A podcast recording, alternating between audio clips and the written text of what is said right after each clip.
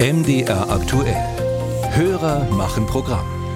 Schön aussehen und strahlend und knackig und jung und gesund. Das wollen wir doch alle, oder? Und genau darum dreht sich die Frage, die uns unser Hörer Fabian Weitzel geschickt hat. Er will nämlich wissen, es gibt da doch so Kollagenprodukte als Pillen oder sogar auch als Süßigkeiten und die werben ja damit von wegen, hey, wir machen deine Haut schöner.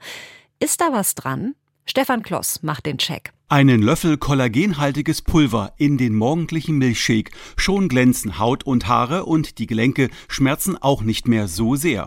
So werben zumindest sinngemäß Hersteller von kollagenhaltigen Produkten, die in den meisten Drogerien in Form von Nahrungsergänzungsmitteln erhältlich sind.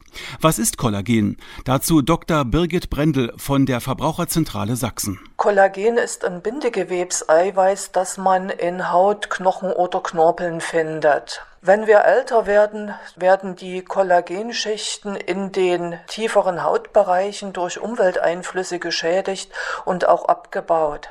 Mit wachsendem Alter nimmt auch die Fähigkeit des Körpers ab, Kollagen selbst zu bilden. Das heißt, die Haut wirkt dann schlaffer und faltig. Ob kollagenhaltige Nahrungsergänzungsmittel wirksam dabei helfen können, die Haut zu verjüngen, da ist der Münchner Hautarzt Christoph Liebig skeptisch. Er ist Mitglied im Berufsverband der deutschen Dermatologen. Die Produkte sind in den Studienlagen relativ mau. Das heißt, es gibt durchaus Studien, wo eine geringe Wirksamkeit einfach eine bessere Haut Spannkraft zu sehen ist, vielleicht auch kleine Fältchen weggehen. Es gibt aber auch welche, wo gar nichts rauskommt. Deshalb sollte jeder Verbraucher skeptisch sein bei Werbeaussagen, die sinngemäß versprechen, dass die Haut nach der Einnahme von einem bestimmten kollagenhaltigen Produkt jünger und frischer aussehen würde, so Birgit Brendel von der Verbraucherzentrale Sachsen. Und weil die Wirkung von kollagenhaltigen Nahrungsergänzungsmitteln fraglich sei, gebe es in der EU eine klare Regelung, so Brendel.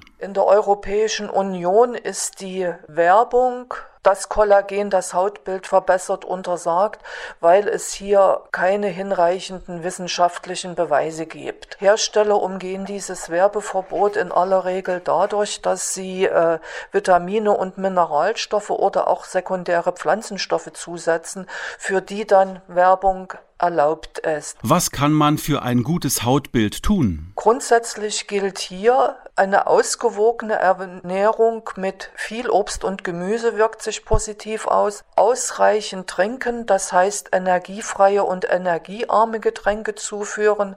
Nikotinverzicht, dazu ausreichend schlafen und auch besonders wichtig eine gute Hautpflege und hier besonders ein ausreichender Sonnenschutz wirken sich positiv auf das Hautbild aus. Wer sich nicht sicher ist, ob und welche kollagenhaltige Nahrungsergänzungsmittel gut sind bzw. ob sich eine Einnahme lohnt, der könnte vorher mit seinem Hausarzt sprechen oder sich auf den Seiten der Verbraucherzentralen der Länder erkundigen.